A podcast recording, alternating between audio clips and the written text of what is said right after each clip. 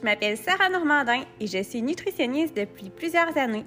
Ma passion, c'est d'apprendre à retrouver le plaisir de manger, de te montrer que ça peut être simple, mais surtout de t'aider à faire la paix avec ton corps et avec les aliments. Dans le podcast Le maudit poids, prépare-toi à être surpris, à peut-être même être choqué par ce que tu vas entendre, mais fais-moi confiance. Le chemin vers la libération en vaut vraiment la peine. Prendre note que dans ce podcast, j'agis à titre d'animatrice.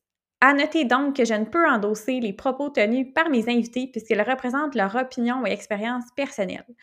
En aucun cas, les propos tenus dans le cadre de cet épisode ne représentent des conseils nutritionnels personnalisés. Si jamais tu as besoin d'accompagnement, je t'invite à consulter le répertoire des nutritionnistes diététistes sur le site de l'Ordre professionnel des diététistes nutritionnistes du Québec, soit odnq.org. Merci et bonne écoute! T'écoutes le podcast et tu te dis « Ah wow, ça, ça me parle, mais ich, j'y arriverai pas toute seule. J'ai vraiment besoin d'avoir un accompagnement personnalisé. » Bien, ça tombe bien parce que j'offre des consultations individuelles partout au Québec. Je t'invite sur mon Linktree sur Instagram ou mon Facebook ou encore sur mon site Internet pour en savoir plus. Salut tout le monde! Bienvenue au podcast Le mot du poids. Aujourd'hui, je suis très excitée parce que c'est le premier épisode que j'enregistre moi-même comme animatrice, alors euh, soyez indulgents. Donc, euh, aujourd'hui, j'ai la chance de rencontrer Dr. Sarah Maud Joubert. Fait que, bonjour Sarah Maud. Bonjour Sarah. merci de ton invitation. Ben, merci à toi. Je suis tellement, tellement contente euh, d'être là aujourd'hui avec toi. Comment ça va? Ben écoute, ça va bien. Quand même stressée, un peu fébrile, mais je suis contente, je suis contente de, faire l'expérience. Vraiment contente. Excellent. Moi, je n'ai aucune inquiétude parce qu'on commençait à jaser de ce qu'on voulait parler dans le podcast. Puis là, il a fallu que je nous coupe parce que je me disais, faut qu'on enregistre qu'est-ce qu'on est en train de dire. Fait qu'on a de la matière pour vraiment un bon bout de temps. Euh, fait cocasse, avant de te présenter, Sarah Maud, moi, je voulais juste dire à mes auditeurs, parce que c'est ce que j'aime des petits villages, Sarah Maud et moi, on ah. habitait sur la même rue. à 5-6 maisons, si je me trompe pas. Exactement. Puis j'allais souvent chez toi parce que je jouais avec tes soeurs plus jeunes. Ah, absolument, absolument. fait que je trouve ça vraiment merveilleux qu'aujourd'hui, euh, moi, nutritionniste, toi, psychologue, qu'on puisse euh, jaser ensemble sur un podcast. Euh, j'adore ça. c'est vrai que c'est fun, c'est vrai que c'est fun. La beauté de Shawinigan, hein, c'est Ben oui, vraiment, les petites places, moi, c'est, je suis vendue. Donc, euh, Sarah Maud, toi, tu as bâti un super projet qui s'appelle Les Petits Trucs. J'aimerais que tu nous en parles parce que les gens ne te connaissent pas. Oui, ben écoute, les petits trucs, en fait, on est un cabinet de psychologie. Donc, on emploie différents professionnels, soit psychologues, travailleurs sociaux, psychoéducateurs, euh, dans le but de rendre accessibles les euh, services en santé mentale. Donc, les petits trucs, on a des subventions pour les gens qui ont soit pas d'assurance privée qui peuvent débourser pour eux, ou certaines hmm. clientèles en particulier, comme les entrepreneurs, les proches aidants, euh, certaines clientèles en particulier là, qui vont avoir à débourser que 30 la séance ou moins. Dans certains cas, ça peut descendre jusqu'à 5 la séance là, wow. pour 10 à 15 rencontres, tout dépendant les, les modalités de subvention pour pouvoir justement offrir là, des services, puis sans que ça ait rapport avec la capacité de payer. Parce que ça n'a comme pas de sens, à mon avis personnel, mon propre édito.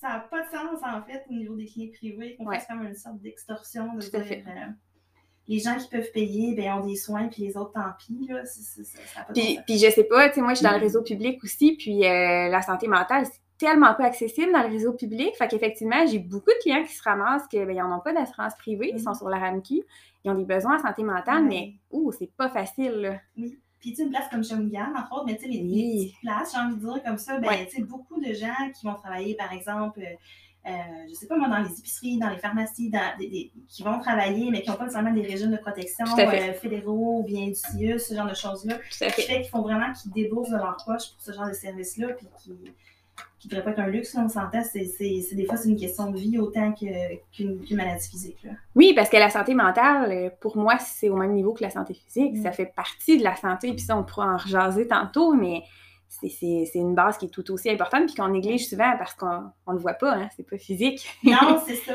c'est ça. Je pense que ça fait peur aussi, comme si ça, ça met que tu as un problème, que tu as une difficulté, que tu n'arrives comme pas à bout, c'est comme si tu as un échec ou quelque chose c'est beaucoup moins pire que c'était avant, mais comme consulter, euh, c'est déjà difficile. Fait qu'en plus, il y a comme la composante financière, puis en plus, il y a la question des listes d'attente, puis de ci, puis de ça, puis là, il faut absolument avoir un médecin pour le CIUS et tout.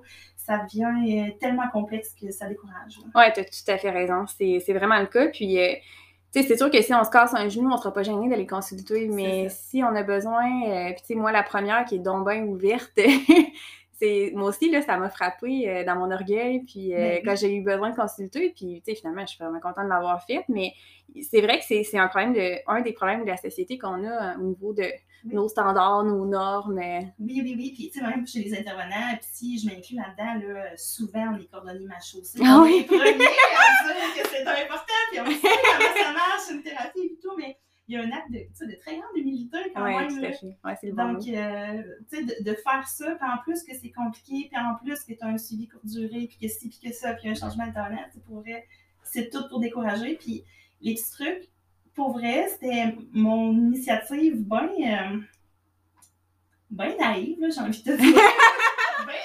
départ, là, de dire, je peux pas croire que si on fait pas tout un peu l'épaule à la roue, il n'y a pas comme moyen de moyenner. Là. Puis je me suis dit, tu sais, mettons, si je me donne vraiment une vraie chance, que je prends une journée par semaine pendant tant de temps, que je planche mon projet, puis je mets des réels efforts, tu sais, on verra qu'est-ce qui advient. Puis on est comme deux ans plus tard à ce moment-là, puis ça va bien, là. Ben oui. tout ça, mais c'est ça. Je me suis dit, pour vrai, puis c'est une question d'éthique aussi personnelle de dire, moi, je viens de Shawinigan, euh, ouais c'est mon monde ici, de dire que je fais ma clinique privée, je charge le classique 100 puis je sais très bien que les, patients vont payer. quand, quand, tu souffres, oui, oui, oui, il le faut, c'est ça. Mais, tu sais très bien que c'est quand ça la petite qui passe cet été ou que ça a un, coût. Euh, un coup out. Là. Ouais. J'étais comme pour vrai, je, peux pas croire qu'il n'y a pas moyen de trouver une solution alternative. Puis là, moi, ce que j'ai trouvé, c'est, on appelle ça des petits trucs aujourd'hui. Mais ben, félicitations, c'est tout à ton honneur. Puis t'as eu, euh, j'ai vu à l'entrée aussi, tu as eu des beaux prix euh, ben oui. pour ça cette année. Hein, c'est vraiment génial. Ben oui, on a été reconnu par la Chambre de commerce là, pour, euh, pour le projet. Fait que, ouais, c'est On est super contents. C'est une belle tape dans le dos, ça, c'est le fun. Super. Puis est-ce que tu peux nous parler un peu de ton, ton parcours, euh, tes études? Euh, ça ressemble à quoi euh, le parcours d'une psychologue? Ah mon Dieu, ça c'est, la... c'est le parcours du combattant. Personnellement, j'ai adoré mes études, j'ai adoré ça. Mais c'est quelque chose qui est très intense. En fait, il faut faire notre bac, notre baccalauréat en psycho. Euh, bac souvent qui sont euh, ouverts à environ 200 250 étudiants, tout dépendant des lieux. OK. Puis après, on est obligé de faire le doctorat pour pouvoir faire partie de l'ordre des psy. Donc, okay. 30 places dans les grosses universités. Ah, oh, wow, OK. Oui, l'entonnoir est quand même assez. Oui, c'est prononcé, OK, ça, je savais pas. Oui, oui, oui. Fait que c'est des milieux qui sont quand même très compétitifs, euh, qui demandent souvent beaucoup de recherche, d'implication communautaire, en plus là, des notes et tout ça pour un beau total de 7 à 8 ans si tu fais ça de l'IFRA. Wow, OK. Il y a beaucoup d'études pour donner Et là là, OK. Euh, faut que t'aimes ça. oui, hein? C'était mon cas, là. Je, je me plains pas, j'ai adoré, j'ai adoré ça, autant la recherche que le côté clinique. Là. OK. Mais ouais, donc euh, c'est ça. Made in Showy, j'étais faire mes études à Trois-Rivières, je suis revenue par ici. Euh, j'ai fait, dans le fond, jusqu'à ma sixième année que je suis membre de l'ordre. Euh, dans le fond, quatre ans de pratique privée autonome. Tranquillement au début, là, juste des contrats, là, euh, CIUS école, okay. en monter ma clientèle. Puis deux ans vraiment à la clinique ici, là, euh, comme, euh, comme directrice, dans le fond. Oui. Comme, Super. Ouais. Ah, ben, félicitations. bon, là, on rentre dans le vif du sujet, Sarah Maud. Parce que le podcast s'appelle Le mot du poids. Donc, je t'ai invitée aujourd'hui. On voulait toucher à plusieurs sujets, entre autres l'image corporelle, la grossophobie, donc, euh, j'avais envie d'entendre ton point de vue euh, là-dessus. On a jasé un petit peu tantôt aussi de neutralité corporelle versus euh, acceptation complète de son corps, des, des, concepts comme ça. Puis, je te lancerai ça, la balle, voir qu'est-ce que tu as envie de dire là-dessus. Assez ben, large. Oui, mais écoute, ce que tu sais, je, je t'écoute là. Puis la première, le premier truc qui me vient en tête, c'est est-ce que tu veux savoir mon point de vue de psy ou comme femme? Parce que c'est comme une espèce de dualité. Ah, c'est bon, j'aime ça! Génial! De dire que comme professionnel, tu parles de la science, tu parles bon, des faits scientifiques, tu, tu, tu parles de la réalité, en fait, hein, froide, mais d'une façon d'une façon qui, qui, est chaleureuse, qui se veut humaine, mais tu parles, tu as des obligations de parler de ça, puis il y a comme un côté où tu es un humain qui parle de ces choses-là. Ouais, puis ça fait une drôle de une drôle de situation, j'ai envie de te dire, dans le sens que autant que sur le plan clinique comme psychologue, je vais parler de ça, puis je crois les éléments que je vais dire à mes patients. Je, je le vois oui, oui. fondamentalement.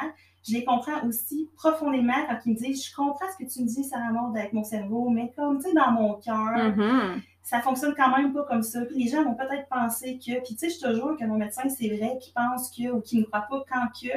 Puis il y a une partie de moi, comme le côté humain, le côté d'une Ouais. femme en particulier, Ouais. que je suis comme. Je comprends toutes ces belles théories-là, ces belles notions-là, mais genre, je te file, là. Oui, Je mais te file, là, vraiment. ça résonne tellement ce que tu dis parce que moi aussi, je me dis tout le temps.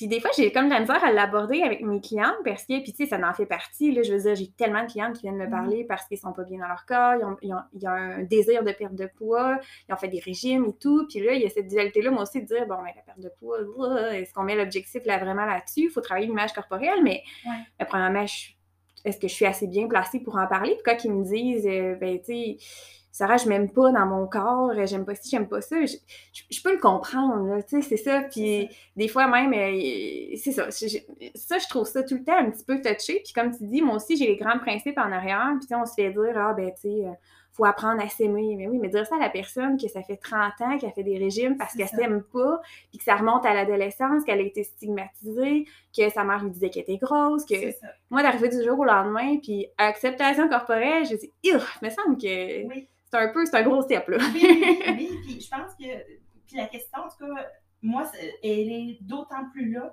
quand c'est des patients qui sont plus âgés, je te dirais. Ouais. Dans le sens des gens qui sont, par exemple, en surpoids, en obésité, entre autres, là, puis qui ont 50, 60 ans, puis que c'est la chirurgie bariatrique qui s'en vient, Ouais. puis qui me disent que c'est.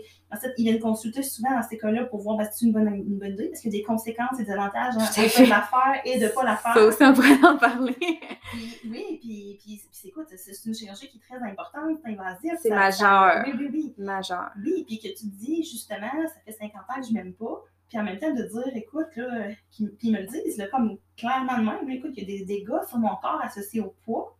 Puis non, mais je comprends. Ouais, je comprends au niveau de ce qui est valorisé, au niveau de la féminité, au niveau de l'apparence, au niveau, de tout ce qui est euh, processus de mating, de séduction et tout. Ouais. Je te file. Oui. C'est faux, mais je comprends ce que tu veux dire. Ouais. Ça, c'est toujours, c'est toujours délicat. Je trouve Ouais. ça vraiment délicat à, à aborder avec les gens parce qu'il y a comme quelque chose de de la maudite norme. là. ben, c'est ça. Puis l'humain, on n'aime tout pas ça détonner de la Non. norme. Peu importe c'est- quoi oui. le critère, que ce soit l'apparence, le corps, le poids, couleur de peau, euh, mon attitude, on va le voir entre autres chez les gangs, les gangs d'ados. Tellement. Mais C'est le meilleur exemple, c'est vrai. exactement ça. Là. Ouais. Puis je trouve ça intéressant. Puis moi, ça, ça me relance sur ce que j'ai entendu cette semaine. Euh, j'ai écouté euh, des conférences là, d'une psychologue, Charlotte Gamache, qui parlait un peu d'image corporelle cette semaine. Puis elle expliquait justement euh, à quel point on internalise nos- les standards de beauté à, auxquels on est exposé. Puis, tu sais, je veux dire, je suis dans le milieu, ça fait longtemps que je suis sensibilisée à ça. C'est important pour moi d'être au courant, mais ça, je l'avais pas réalisé. Elle dit, dans le fond, que le fait d'être exposé régulièrement sur nos réseaux sociaux à du- des images fausses, des Mhm. gens euh, avec des filtres, mon Dieu, des filtres à n'en plus finir, du contouring, hein, le maquillage qui change la, la personne, le Photoshop. Elle dit, on a beau savoir que c'est faux, mais le fait de le savoir, c'est pas suffisant. Sans le Mhm. savoir, on internalise ça, puis en se regardant après dans le miroir, on le sait pas que c'est à cause de ça qu'on se dit, hey, de la cellulite, comment c'est qu'à 30 ans que j'en ai, puis que l'année passée, je n'avais pas, là, j'aime pas ça, mais pourquoi j'aime pas ça? Pour moi, c'est comme une évidence, mais non, dans le fond, c'est parce que ce que je regarde de standard de beauté, mais il y en a pas.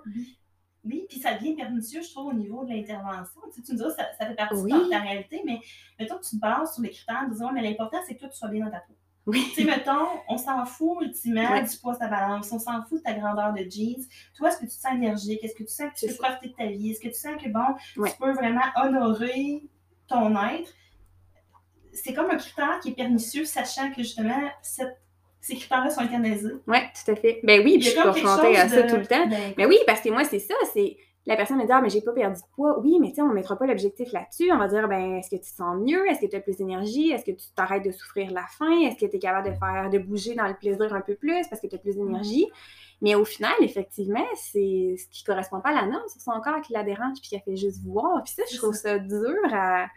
Je trouve ça dur à travailler. oui, ben, c'est parce qu'on n'a comme pas de contrôle là-dessus, hein. À moins qu'on soit une agence marketing, là. ben, moi, ouais, là, c'est ça. c'est ça, hein. On peut faire du bon Photoshop. Au niveau aussi, là, il y a vraiment des, des concepts de psychologie sociale hein, derrière ça, en fait, qui vont faire un pairing carrément entre euh, une image, souvent un, produit qui va être vendu, puis une émotion. Parce que quand ça Mhm. passe par les voies euh, émotives, on, on appelle au niveau du cerveau des, des, des, des, shortcuts, là, des, des, des voies qui Ouais. sont plus courtes. Euh, il va y avoir une association qui est très forte, puis qui passe au-delà, en fait, du côté rationnel. Ah, c'est bon, j'aime ça ça. fait filer, en fait, à la personne de être mince ou d'avoir la peau bronzée, de telle, telle crème auto-bronzante et tout ça. C'est pas juste désirable, c'est quelque chose qui me fait filer bien. Ça représente le bonheur. Puis ça, écoute, si tu veux bien manipuler l'humain, là, vends-y du bonheur, là. Qui veut pas être heureux? Ouais, tout à fait. Puis, si on regarde les pubs, c'est juste ça, que ce soit les crèmes, le maquillage, les vêtements, c'est que ça, là. C'est ça.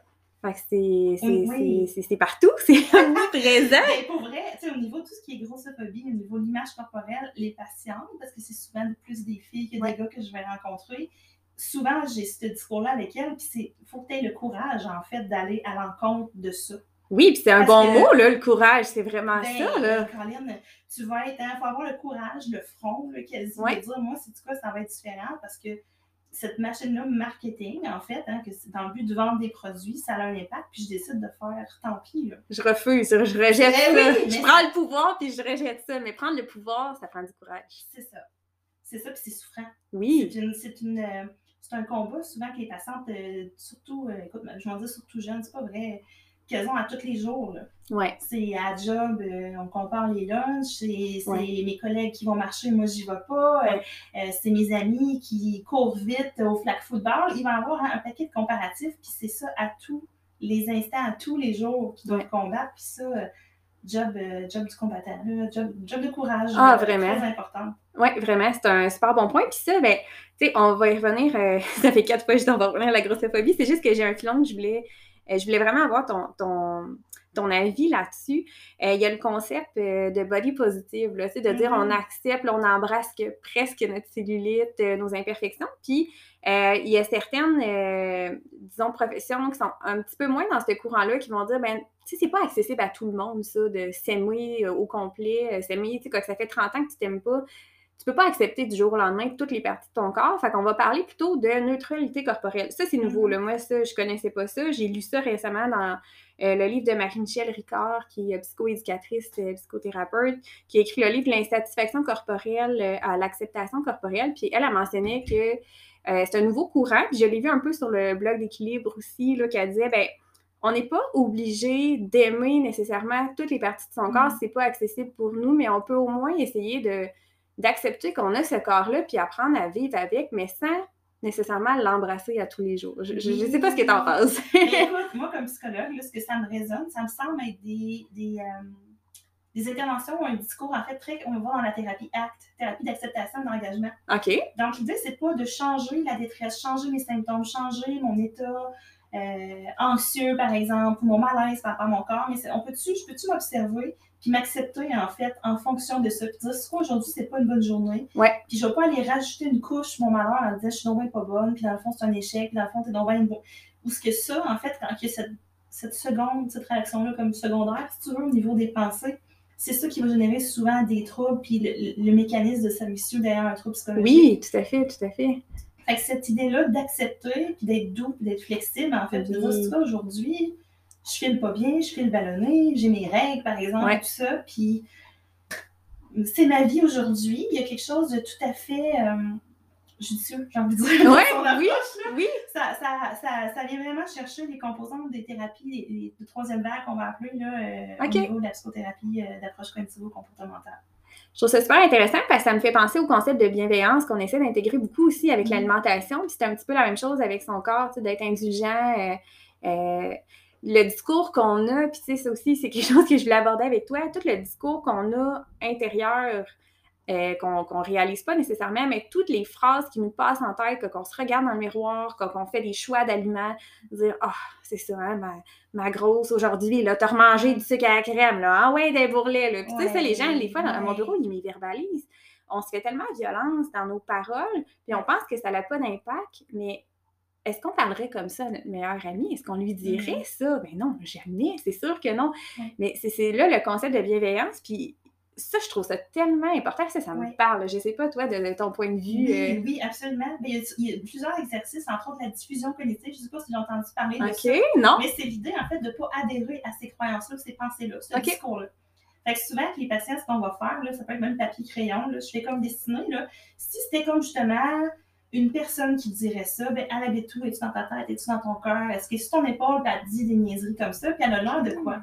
OK! c'est vraiment le petit démon. Oui, ben, sérieux, il y, a, il y a des beaux. euh, c'est vraiment cette idée-là, en fait, d'entraîner, que ce discours-là, il est là, mais tu n'es pas obligé d'écouter. Ouais, c'est bon. Fait que, tu sais, il y en a, j'ai des patients, écoute, c'était la vache folle, la, la folle du deuxième, parce qu'elle se tenait sur sa tête. Il y a eu une marotte, on a eu Trump. C'est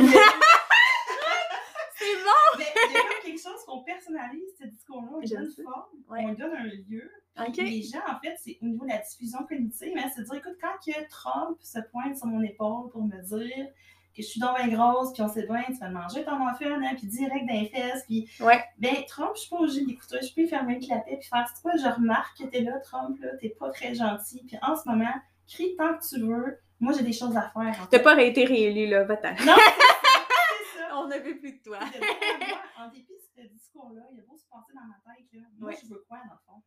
C'est bon? Moi, je- moi, je veux quoi? Je veux, veux-tu manger, mais en fait, j'ai-tu Ouais. besoin d'énergie? Est-ce que moi, je suis sûre que je m'en vais courir tantôt, ou que Mhm. j'ai une grosse soirée, ou que Trump, lui, hein, il est juste dans le moment présent à me dire un paquet de niaiseries qu'il a appris par le passé, mais moi, comme adulte, là, qui est consciente là, que c'est juste un discours, là, Ouais, c'est un bon. ensemble de pensées sur 17 000 pensées par jour dans Oui. ma tête. Oui.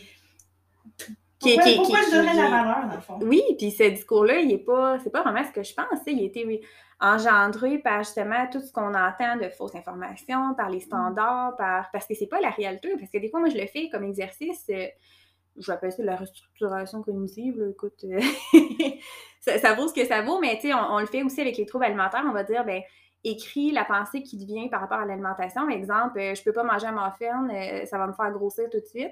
Puis on regarde ça froidement, puis là, on, on on l'analyse ensemble, puis dire, ben, ben non, tu sais, le muffin, il n'y a pas aucun élément qui peut me faire prendre du poids directement. On l'a vu ensemble, c'est pas comme ça que ça fonctionne. C'est Mhm. pas je mange quelque chose, ça s'en va directement dans les fesses. Le mécanisme n'est pas de cette façon-là. Fait que de le rationaliser puis d'enlever l'émotion derrière, des fois, ça, ça fait du bien aussi. Fait que je trouve ça intéressant.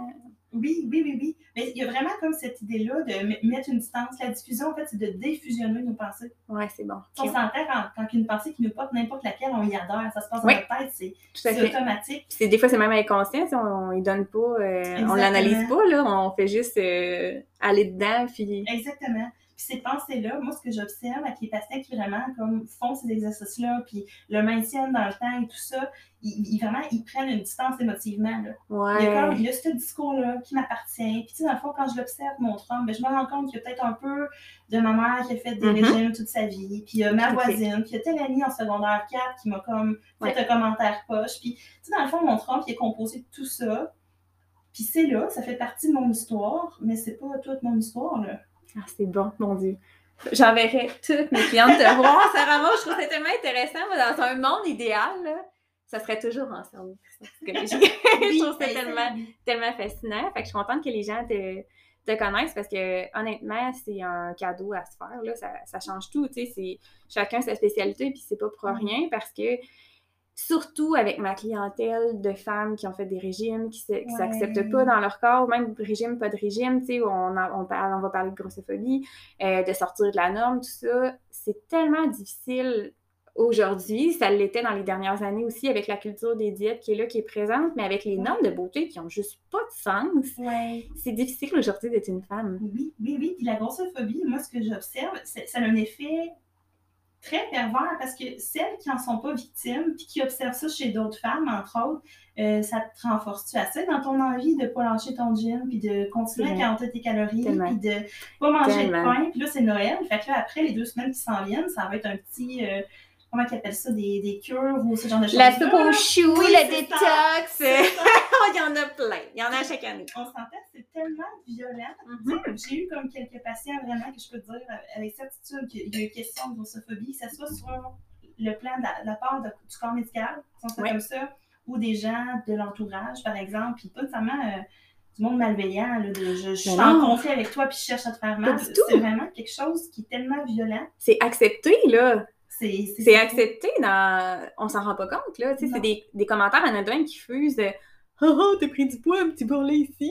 Oh, ouais, t'as bien mangé pendant les Oui, fêtes. c'est Tu sais, ça. c'est mon oncle qui se trouve drôle Ouais. ou ma ah, tante autre que assiette, si. tabarnouche, t'as vraiment faim à soir, euh, crème. euh, c'est- c'est c'est d'une subtilité, hein, mais il y a comme cette espèce de culpabilité-là que les gens vont sentir de dire je suis comme pris en faute ou je suis comme ultimement je suis moins que. Ouais. Puis il y a certains commentaires aussi qui sont beaucoup moins subtils que d'autres. Tu on parle vraiment des comme grosses comme que t'es, écoute, c'est sûr que t'es fatigué, puis euh, voir que quelqu'un va vouloir, tu sais, il va falloir que tu perdes du poids, là, euh, ça remonte si tu veux être en couple, là, parce que c'est sûr qu'il n'y a pas un homme qui va des commentaires comme ça chez Ouais. des patients qui te disent. tu Ça on parlait d'ailleurs mais c'est ça, tu c'est ça. Écoute, t'appliques ça à la couleur de la peau, c'est carrément du Oui, racisme. là. Oui, c'est ça. C'est ben, c'est une forme de discrimination, puis c'est reconnu. Puis cette discrimination-là à l'égard du poids, la stigmatisation à l'égard du poids, ben, il y a des études qui ont été faites là-dessus, puis ça nuit beaucoup. Là. Ça, ça- c'est pire que l'alimentation en tant que telle. là. C'est ça qu'on se rend compte, c'est que les gens sont tellement se font tellement axés sur leur poids pour avoir de la santé, qu'ils sont tellement stigmatisés avec leur poids que ça crée d'autres conséquences, puis ça fait en sorte ben, qu'ils ont moins le goût de bouger, ça fait en sorte qu'ils développent une mauvaise relation avec les aliments. Fait que c'est là qu'ils vont développer des rages alimentaires, des carences.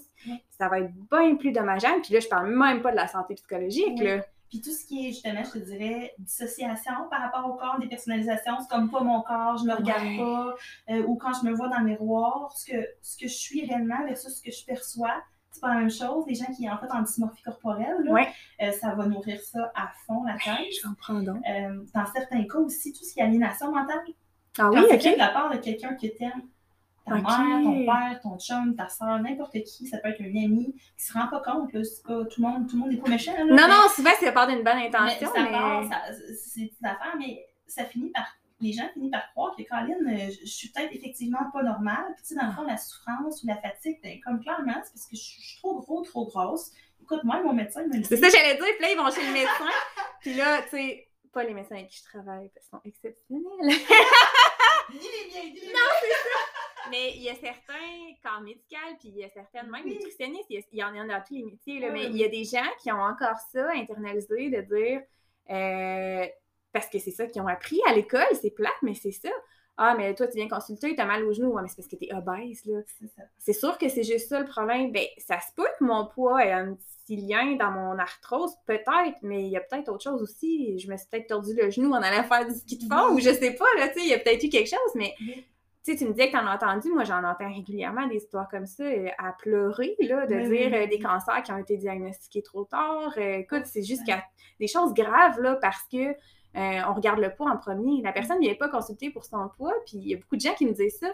Je vais consulter, puis à chaque fois, on me parle de mon poids, mais Ouais. c'est pas pour ça que je vais Ouais. consulter. Puis tu sais, comme si je savais pas, moi, que j'étais grosse, tu sais. J'ai-tu vraiment besoin de me le faire dire, là?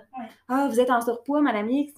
Ben voyons donc! Ah oui, merci! Hey! Hey, hey, la nouvelle du jour, tu sais. Non, c'est pas, c'est pas Ouais. comme ça qu'on va l'avoir, là. Ouais. Puis, puis toi aussi, tu me disais que de ton côté, hein, t'en entendais beaucoup Oui, de puis, ça. ben, tu sais, puis ça, ça me, ça me perturbe ce que tu dis au niveau des cancers, parce que, tu sais, au niveau de la clinique aussi, il y a des cas de santé mentale, je dirais, comme graves. là. Ah, ouais. avec des symptômes psychotiques, là, des choses qui sont graves. Quand même, hein? Euh, Oui, oui, oui, que ça a passé sous le radar parce qu'on focus sur chirurgie bariatrique, on focus sur le poids, puis sur le fait vous fou, hein? pleurez ou que vous avez tel genre de pensée. Dans le fond, on ne voit pas comme des obsessions. C'est vrai que tu devrais, pas- tu devrais perdre du poids. Fait que cette obsession-là, qui est une réelle obsession Ben qui est oui. sur le poids, euh, puis toutes celles qui viennent avec sont aussi des obsessions. C'est comme si, ben, comme effectivement, tu es en surpoids selon notre analyse médicale, C'est mais ça tombe plus une, une obsession, ça tombe une réalité. Aïe, aïe, aïe. d'être flushé. Ah, c'est fou. Ah oui, oui, c'est oui, c'est très grave. Oui, très, très grave. Parce que ça a des conséquences après pour la personne, là. Wow. Oui, puis tu sais, ça devient aliénant, tu sais, dans le sens que pour les gens, c'est comme, écoute, même mon médecin, même ma mère, Ouais. même mon père, même mon chum, même mon ami pense que. Puis dans le fond, que ma douleur physique ou ma douleur émotionnelle, dans le fond, c'est juste dans ma tête. Aïe. l'aliénation, c'est quand j'en viens à ce que je pense que je sais qui est vrai. Ce qui est sorti, hein, toutes les infos qui viennent de mes sens, qui, notre petite voix, là, ce qui nous Ouais. dit hein, comme la boussole, ce qui est vrai, ce qui est pas vrai, ce que je sais comme étant un fondement solide, je me mets à douter de ça.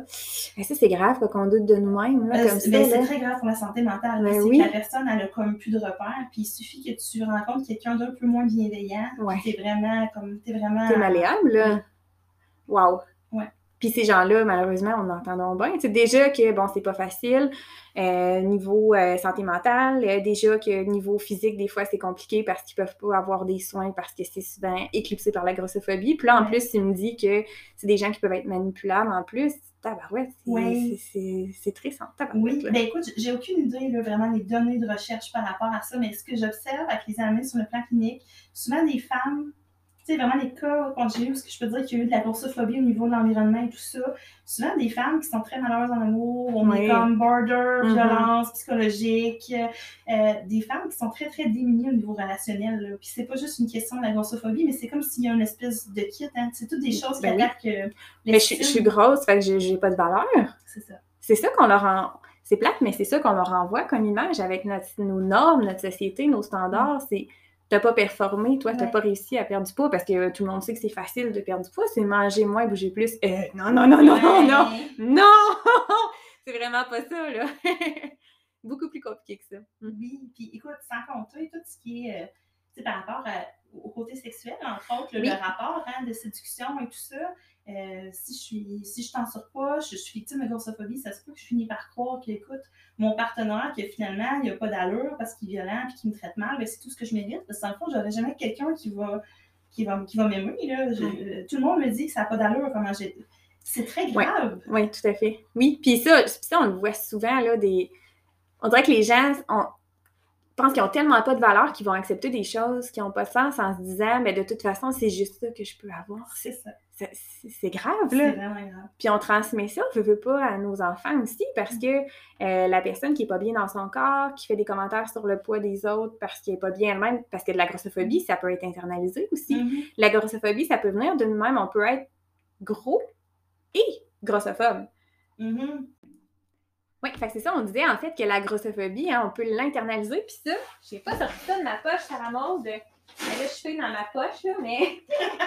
Ton, oui. Dans mon sac. Dans ton euh, sac. Ah.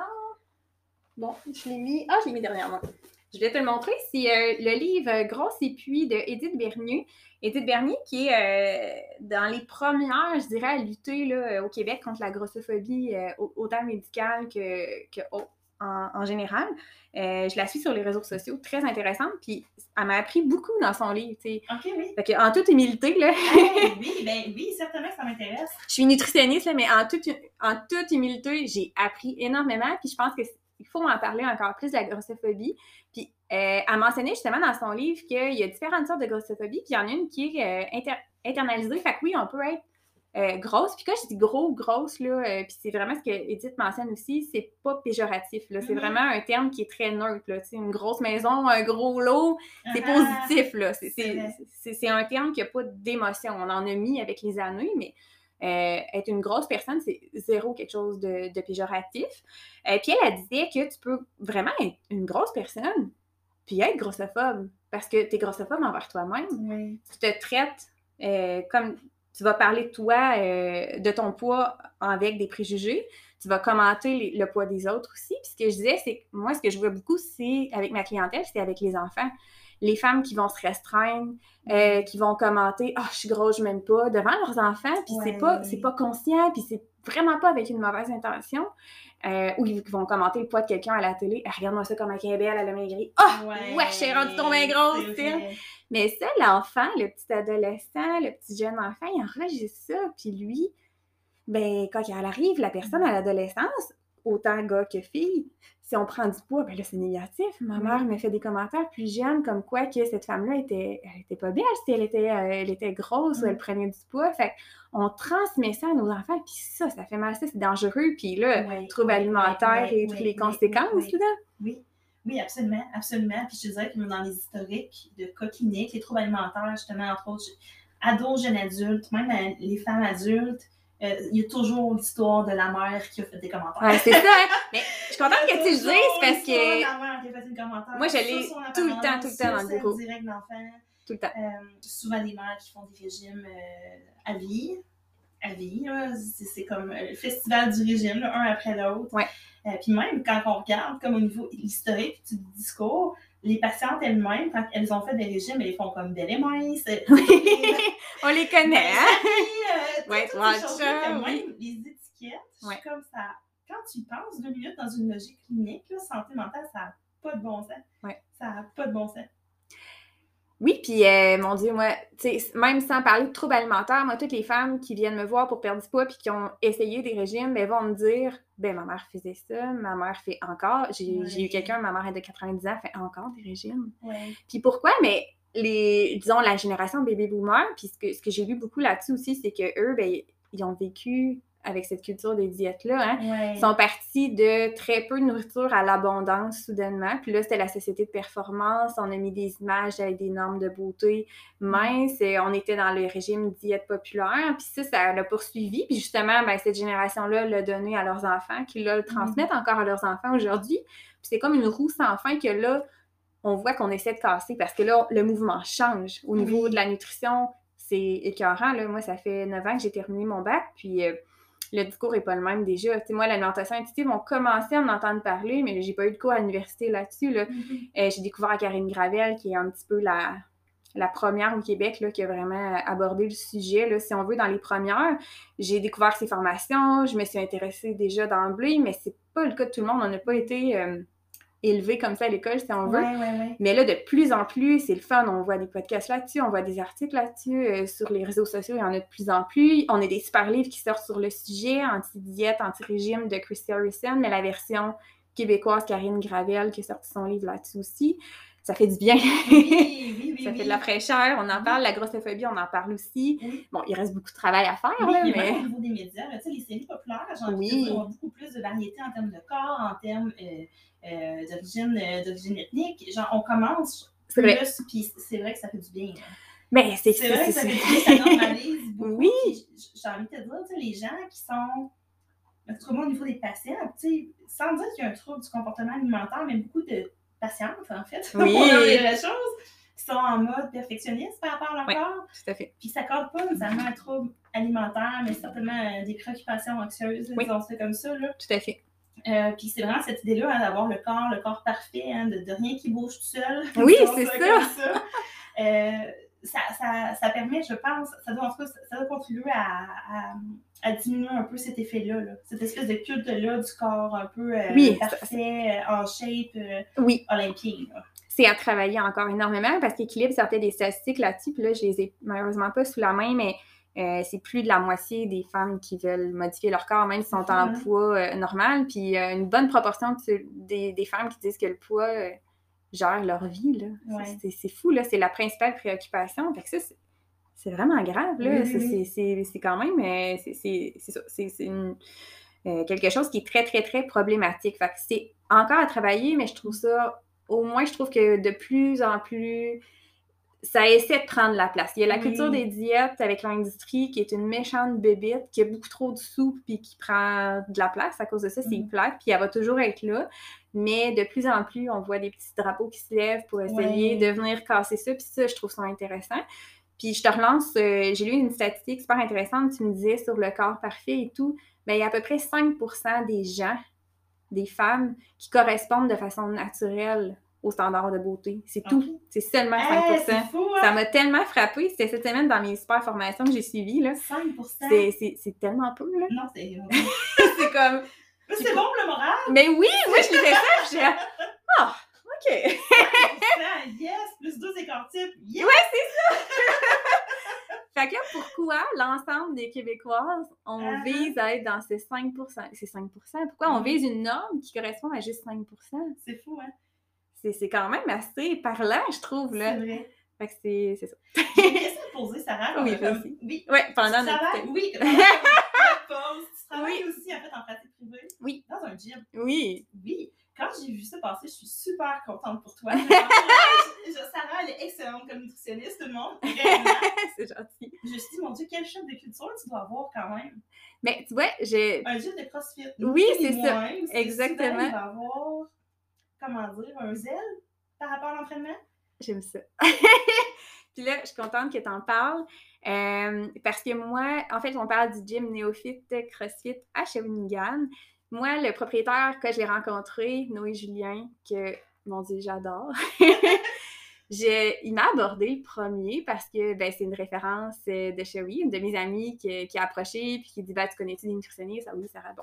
Puis je me suis assise avec lui en me disant Ouf, moi je viens là de reculons parce que dans un gym, moi qui ai alimentation intuitive, bon oui, euh, euh, image corporelle positive, puis qui essaie d'avoir euh, l'équilibre, la simplicité. Je suis vraiment pas dans les excès dans la vie, puis au niveau professionnel non plus, tu sais, je veux que ce soit agréable. Pour moi, le plaisir, c'est vraiment important. Puis là, je me suis assise avec Noé en me disant, bon, tu sais, s'il est supplément, s'il est régime, s'il est ici, c'est sûr que ça fonctionnera pas avec moi. C'est une culture qui, qui, qui m'intéresse pas du tout. Puis j'ai passé une heure à jaser sans arrêt avec Noé. Le coup de cœur, là, c'est. Noé et moi, on a vraiment connecté sur notre vision parce que euh, lui, sa vision de l'entraînement, sa vision du gym, c'est la même vision que moi. Même lui, l'alimentation intuitive, c'est quelque chose qu'il qui veut prôner plus pour lui-même. Puis d'ailleurs, je vais scoop, il a accepté aujourd'hui de venir dans mon podcast. Fait qu'on va enregistrer un épisode éventuellement. Puis, euh, dans le fond, ce qu'il m'a expliqué, c'est que lui, euh, il prenait vraiment aussi l'écoute du corps, des signaux de faim, de satiété.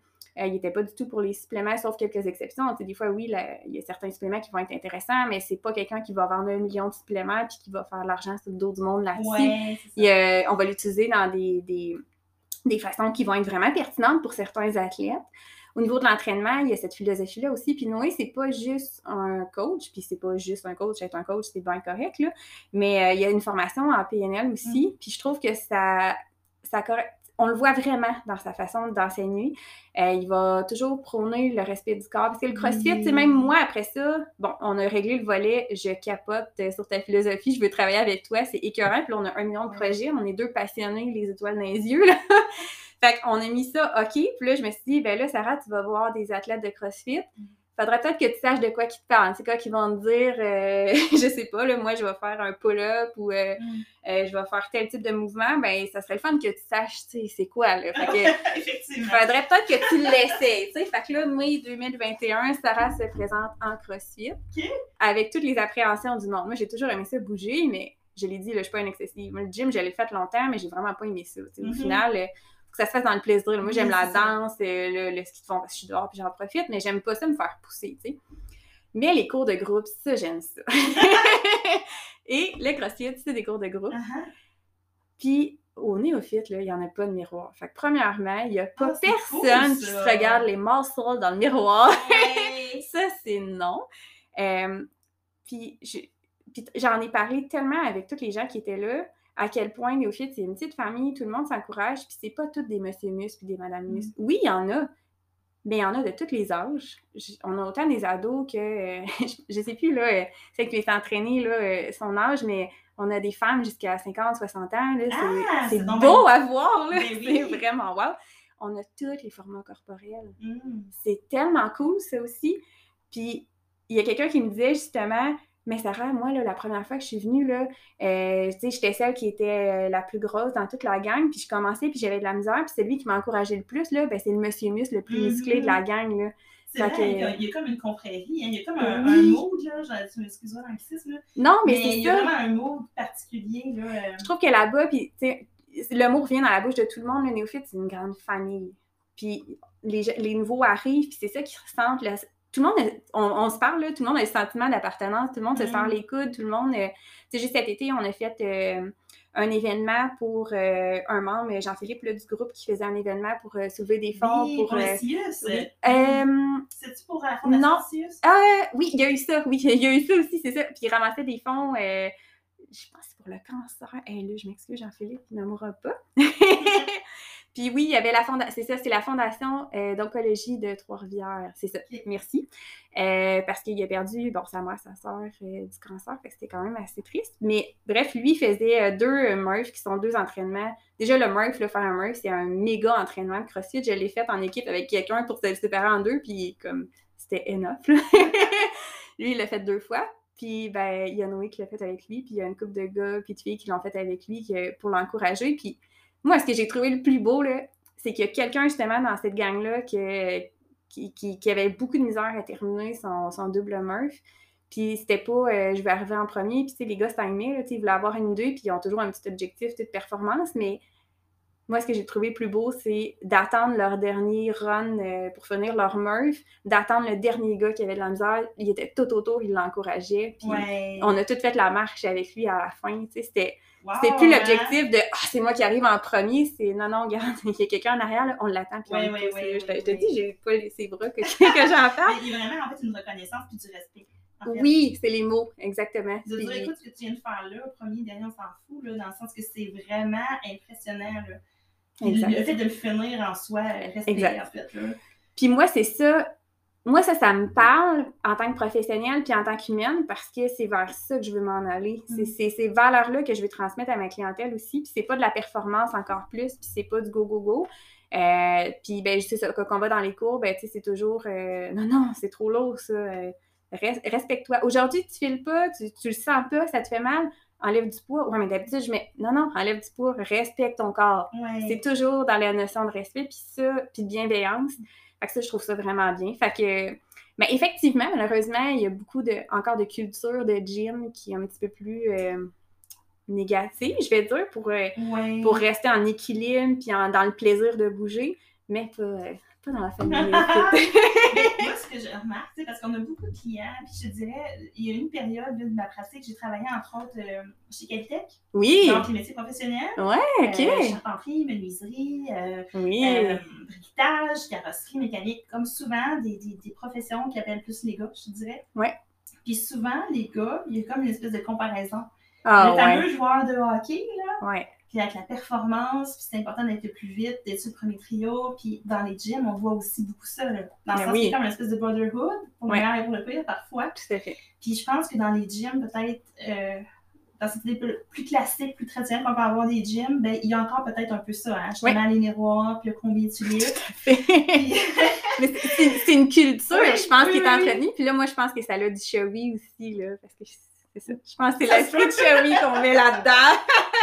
ça. La fille qui voit la vie en rose, je me le fais souvent dire, j'aime le rose, pas de problème. Mais oui, t'as Mm. raison, sais, il y a souvent cette culture-là de, de performance, puis, mais la comparaison, l'humain est tellement toujours dans la comparaison, hein, Oui, c'est incroyable. c'est beaucoup l'espèce de comme, comment je peux être un gars masculin, comment je peux être une fille féminine. Ouais, vraiment.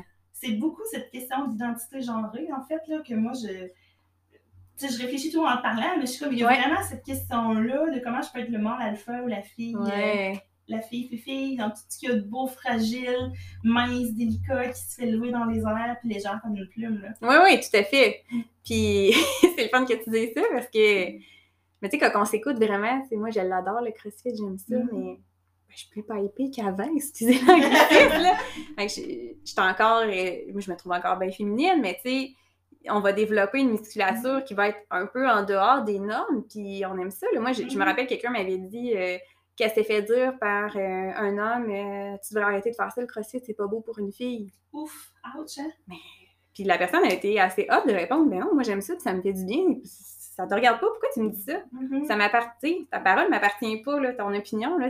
Mm. Mais on, on vit quand même. Puis ça, ça vient des standards. C'est fou, hein? C'est fou, là. Ça, ça- ça vient encore des normes qu'on internalise puis qu'on s'en rend pas compte. tu sais. Il y en a encore beaucoup des commentaires comme ça, là. Oui, puis je pense aussi, ça vient juste sur toute la question justement de la séduction, de qu'est-ce qui est désirable, les relations, hein, Ouais. qui est T'en quand même un gros, tantôt, gros ça. motivateur quand même Oui. chez l'humain, hein, de dire trouver l'amour, l'amour avec un grand A, la personne qui va me faire vivre, hein, la, la- la grande affaire en fait, puis, puis je trouve ça intéressant parce que surtout chez les jeunes adultes, là, euh, 20 ans, 25 ans, je dirais, là, qui a Mhm. comme, une, prom- tu sais, comme plus d'expérience au niveau relationnel, il y a eu comme bon, quelques chums, quelques blondes plus sérieux, les premières relations sexuelles aussi. Ouais. Euh, en fait, il y a souvent soit des problèmes chez les garçons au niveau érectile, au niveau de la capacité à avoir du plaisir, parce que cet enjeu de performance, Ah ouais! du corps, puis qu'est-ce que je vais avoir l'air, puis chez les filles aussi. Ah oui, ok, plus que ça, en vieillissant, chez les patients qui sont plus âgés, les gens plus âgés, je trouve ça fantastique à observer parce qu'il y a comme un lâcher prise là-dessus, en fait, puis on Ah, se ok. reconcentre sur le plaisir de dire Wow! je m'en fous comment mes fesses bougent, comment mes bras bougent, ou qu'est-ce que j'ai l'air dans telle position. Ce que je cherche, en fait, c'est la connexion.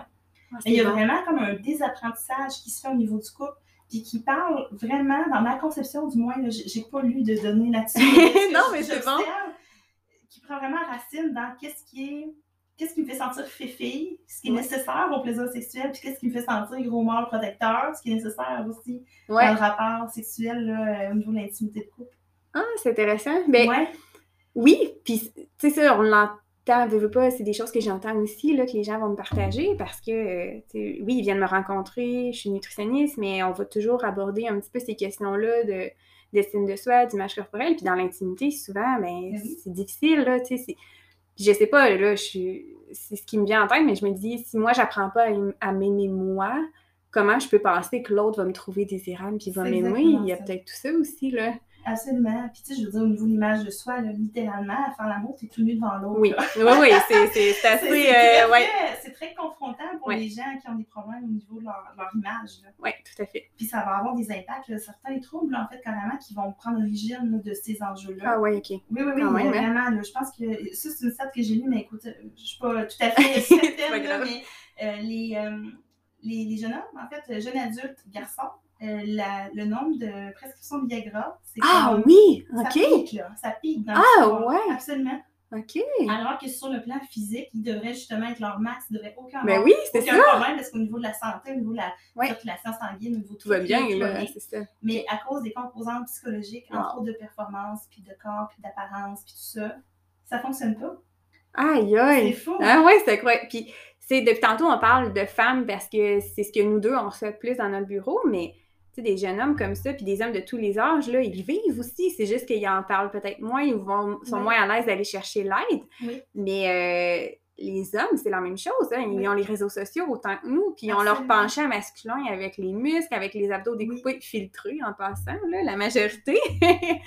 Euh, tu sais, il y a peut-être le bodybuilder qui va l'avoir de façon naturelle ou la personne qui s'entraîne énormément, mais elle a la génétique pour. La Ouais, génétique, c'est quand même important. Là. Si on, on vient d'une famille qui n'a pas cette génétique-là, on ne Oui. pourra jamais viser ça. Mais pour être un homme, ben, il faut être composé de telle façon. Oui, oui, oui. Puis les conversations sur l'utilisation ou non de stéroïdes dans l'entraînement. Ah Tu ouais. surpris, entre autres, j'ai une partie de la, clientèle que je rencontre, des militaires, donc des gars qui sont Ah en oui, shape ok. énormément, Ouais. énormément en shape. Puis il y a des, des patients qui me disaient que ça finit par être la question de dire si je veux comme prendre la shape avant d'être déployé, d'être en forme, puis tout ça, puis de vraiment augmenter ma masse musculaire, la pertinence ou non des stéroïdes. Puis l'élément, entends-moi bien, l'élément qui les fait douter, c'est parce qu'ils n'arriveront plus à avoir une érection. Ouais, c'est ça, c'est ça, c'est ce que j'allais dire. Là. Mais c'est extrêmement lié, là. C'est, c'est- je suis comme, c'est tout, on part tous de la même chose, Ouais. en fait. Tout à fait. Oh oui. Mm. Ah, ouais, mais c'est toute la question du potentiel sexuel, de- Ouais. de l'apparence, de quel point je suis désirable ou pas. Mais oui, parce que c'est très relié. Là. Ouais. Il y a, il y a la désirabilité un peu sociale de se faire accepter dans, autant au travail, autant dans les amis, mais autant le côté, justement, être désirable pour euh, la gente masculine, si on veut. Là. ouais, je trouve ça super intéressant. Puis c'est. Je pense que comme société, il faut qu'on apprenne à se détacher de ça un peu aussi, de ces normes-là, puis de d'en prendre conscience, c'est sûrement la première étape. Puis même euh, mince, pas mince, je pense que c'est bon pour tout le monde. J'entendais, euh, je crois que c'est dans le podcast de Louni, euh, qu'elle faisait mention du privilège de la minceur. Puis ça, ça, je trouvais ça wow comme concept. Là. Dans le fond, le privilège de la minceur, c'est euh, tous les comportements qui vont être facilités chez les personnes plus minces. On l'entend des fois au Ouais. travail, il va y avoir de la discrimination chez les gens plus obèses. Puis, Ouais. mais quand on en prend conscience, c'est vrai. Oui. On a plus de services. La jeune fille euh, qui, qui a un problème sur l'autoroute. Là, euh, Oui, ça sera pas long qu'elle va avoir de l'aide, mais si j'ai une personne grosse sur l'autoroute, euh, une dame, euh, ben, ça va peut-être être un petit peu plus long. C'est aberrant, là. Absolument. C'est aberrant, mais c'est un phénomène qui existe. Là. Absolument. Au niveau psycho-cognitif, il y a le phénomène du halo, je ne sais pas si tu connais. Non, je connais quand pas même ça. beaucoup à ça, mais c'est cette idée-là, en fait, que les gens qui sont beaux, qui sont, euh, mais qui sont beaux selon les, les standards. Ouais, c'est ça, désirable selon les standards, ouais. C'est ça. Euh, en fait, ils vont avoir un paquet de euh, stéréotypes euh, positifs qui vont leur être appliqués. Fait que non seulement plus d'aide, mais on parle de promotion, on parle Oui, vraiment, c'est ça, oui, ça euh, c'est reconnu, là, là. positif, là, tu sais, le, le fameux Marie-Pierre Morin, là, ce qui est Ouais. arrivé en Ouais. France et tout ça, Ouais. ça, ça a beaucoup illustré l'effet de halo, de dire par- parce que c'est quelqu'un qui est selon les standards désirables, est-ce que c'est grave ou pas grave? Puis le dit, c'est pas de lancer le débat Non, non, mais je Mais comprends, c'est vrai, ça fait. Oui, ça met ça en lumière. de biais-là favorable parce que c'est beau, en fait. Oui, oui, tout à C'est fait. carrément un privilège. Dans le sens que c'est Oui, oui, c'est un privilège. euh, Oui, oui, définitivement. Puis, tu sais, là, je, je quand j'ai lu ça, je, me suis mis à être plus attentive. Puis, oui, je le vois, là. mhm. Puis, c'est comme. C'est un peu malaisant, là. c'est c'est problématique de le voir, de le savoir. Puis, de. Je pense que c'est- je pense que c'est bon qu'on en prenne conscience, tout le monde, Mhm. qu'on soit le porteur de ça ou qu'on le vive. Je pense que c'est important de le nommer. Absolument. Comme la grossophobie, un petit peu le même principe, mais ouais. Mm. c'est vraiment ça l'objectif du podcast, c'est si on peut faire avancer les réflexions sans jugement, sans... Euh, on veut pas culpabiliser personne, mais c'est vraiment de prendre conscience de nos comportements face à nous-mêmes, mais face aux autres aussi. Mm. De prendre cette responsabilité-là qu'on a. Euh, c'est ça, d'avoir... Euh, de garder en tête qu'on a du, pouvoir puis qui peut être vraiment dommageable sur les autres. absolument, absolument. c'est tout à ton honneur. c'est ben, tout à ton honneur. C'est gentil, mais non, mais j'ai tellement de je, me, je me sens tellement choyée. J'ai une liste, là, une liste d'invités, c'est incroyable. Puis mm. ce qui est beau là-dedans, c'est que c'est des gens dans mon entourage, c'est des gens de la région. Je me sens, je me sens vraiment choyée ah, d'être bien entourée. C'est vraiment génial. J'ai les étoiles dans les yeux quand j'en parle. Super. Fait ben, merci beaucoup, Sarah Maud, de ton temps. Tu as été très généreuse aujourd'hui. Ça me fait super plaisir. Vraiment, j'ai beaucoup de plaisir. Oui, t'as aimé ça, ta première expérience? Oui, oui aimé ça. Ça s'est bien passé. Puis là, vous, vous Conversation super intéressante. Oui! Puis là, vous ne voyez pas, là, mais Sarah Maud m'a accueilli. On est assis dans des fauteuils chacune. C'est le grand confort. vraiment, là, j'ai été choyée aujourd'hui. Je te remercie vraiment de ton temps. Sarah Maud, si on veut prendre rendez-vous avec toi, comment ça fonctionne? Oui, on appelle à la clinique, ça peut être par Facebook, c'est notre page Facebook, mais le téléphone, euh, c'est toujours le plus, le plus facile pour savoir qui a le droit à quoi, nous, des subventions. On n'est pas cherche là-dessus, on cherche vraiment, au contraire, à donner accès. Parfait. Donc, par mon téléphone, 819-533-0094. Sinon, courriel, info, euh, euh, oui! on cherche tout le temps, hein, moi aussi. Lepsitruc.com. Petit truc, puis psy, c'est vraiment P-S-Y, oui. truc, pour pas faire petit truc, là. mais c'est le jeu de mots, j'ai trouvé ça savoureux comme jeu de mots. Excellent. Donc, euh, tu as, une équipe hein, qui, que tu m'as présentée tantôt. Euh, là, on parlait de toi, mais euh, tu travailles avec d'autres professionnels aussi. Oui, oui, oui. Je travaille avec euh, des travailleurs sociaux. Donc, il y a Vanessa Clément, il y a Mélina Laporte, qui sont deux filles qui ont de l'expérience au niveau de tout ce qui est agression sexuelle, entre autres. Wow, OK. oui, troubles de santé physique dans le cas de Mélina. Donc, les gens qui ont des pertes, des accidents qui sont graves et tout ça, il y a quand même une part de réadaptation psychologique qui est très importante. Oui, mon Dieu, tellement. Euh, puis qui travaille aussi là, à, temps partiel à DPJ. Donc, okay. parents, coaching parental, euh, trouve au niveau de l'enfance, est en train de faire ses armes là-dedans, puis avoir rencontré de la clientèle. Ah, wow, OK. Ouais, niveau psycho-aide, il y a Joanie Lafontaine, ma collègue, euh, qui elle aussi travaille à DPJ, donc vraiment tout ce qui est coaching parental, c'est à rencontre que des ados-enfants, je dirais, et leur famille. OK. sinon, j'essaie de dire ça. non, c'est vrai. Je t'ai pris au dépourvu, là. Sinon, euh, oui, ben, nos stagiaires doctorantes, en fait, les deux doctorantes à l'université qui font euh, leurs armes ici. Donc, euh, Julie et Annabelle qui prennent la clientèle aussi. Puis c'est tout, dans le fond, tous les professionnels ici. Là, puis c'est vraiment, je te dirais, une couleur à laquelle je tiens profondément pour les petits trucs. Tout le monde, on travaille en équipe, en multi. Ah, fait qu'à toutes les deux semaines, on s'assied tout le monde ensemble, on regarde les dossiers, on pense les cas ensemble aussi, on fait les plans de traitement chacun de ces là on a des expertises qui sont très ben complémentaires. Wow, chapeau. Oui, fait que les psy, on les met à contribution dans tous les dossiers et les tests dans nos dossiers aussi au niveau de tout ce qui est service, tout ce qui est déjà mis en place sur lesquels on peut capitaliser. Wow, si je suis vraiment bonne pour checker ce qui se passe dans la tête des gens, mais comme pour ce qui est donner des trucs super concrets sur certains aspects, moins. Fait qu'on va vraiment s'assurer à toutes les deux semaines pour s'assurer que notre clientèle soit le plus possible Puis c'est euh, une belle humilité professionnelle, ce que tu dis là. Je trouve ça vraiment, euh, c'est tout à votre honneur à l'équipe de, de, de, reconnaître les forces de chacun puis de les mettre à contribution. C'est l'idéal. Puis pour, le, pour le client, c'est juste du positif. Là. Il retire tout, le plus beau tout ça, oui, le, meilleur. Je vraiment au niveau, tu sais, égoïstement. ça fait qu'on apprend à se connaître, ben euh, on rit ensemble. Vous êtes une belle équipe, là, je le vois euh, déjà. Là. Oui, puis aussi, je veux pas tout ce qui est phénomène, euh, au niveau de compte transférentiel, tout ce qui est enjeu, malaise, des fois impasse, ben là, on est comme quatre têtes, cinq têtes au lieu d'une pour les résoudre. Fait que ça, c'est vraiment cool aussi. Là. Super. Beaucoup moins d'impuissance. oui, non, c'est bon, j'aime ça. C'est, Je pense que c'est la voie du futur euh, mm. qui va être. Euh, ben, en tout cas, bref, c'est mon opinion, mais c'est vers ça que je vais m'en aller aussi euh, le plus, oui. c'est bien, écoute, je t'encourage. C'est très satisfaisant pour moi comme, façon de travailler. Ça me parle, le travail d'équipe, ça, ça, a toujours été très important. Mais encore une fois, un grand merci, Sarah Maud. Fait qu'on peut euh, te retrouver, comme tu disais, sur les réseaux sociaux, on peut t'appeler. Euh, fait que gênez-vous pas là, euh, si vous voulez aller un petit peu plus loin de ce côté-là. Donc, ben, un grand merci encore.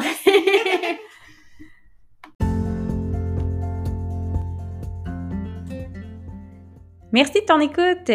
Si jamais tu as des commentaires ou des suggestions sur le podcast, je t'invite à me suivre sur les réseaux sociaux Sarah Normandin, nutritionniste, Facebook et Instagram. Tu peux aussi consulter mon site internet sarahnormandinnutritionniste.com. Ça va me faire plaisir de jaser avec toi.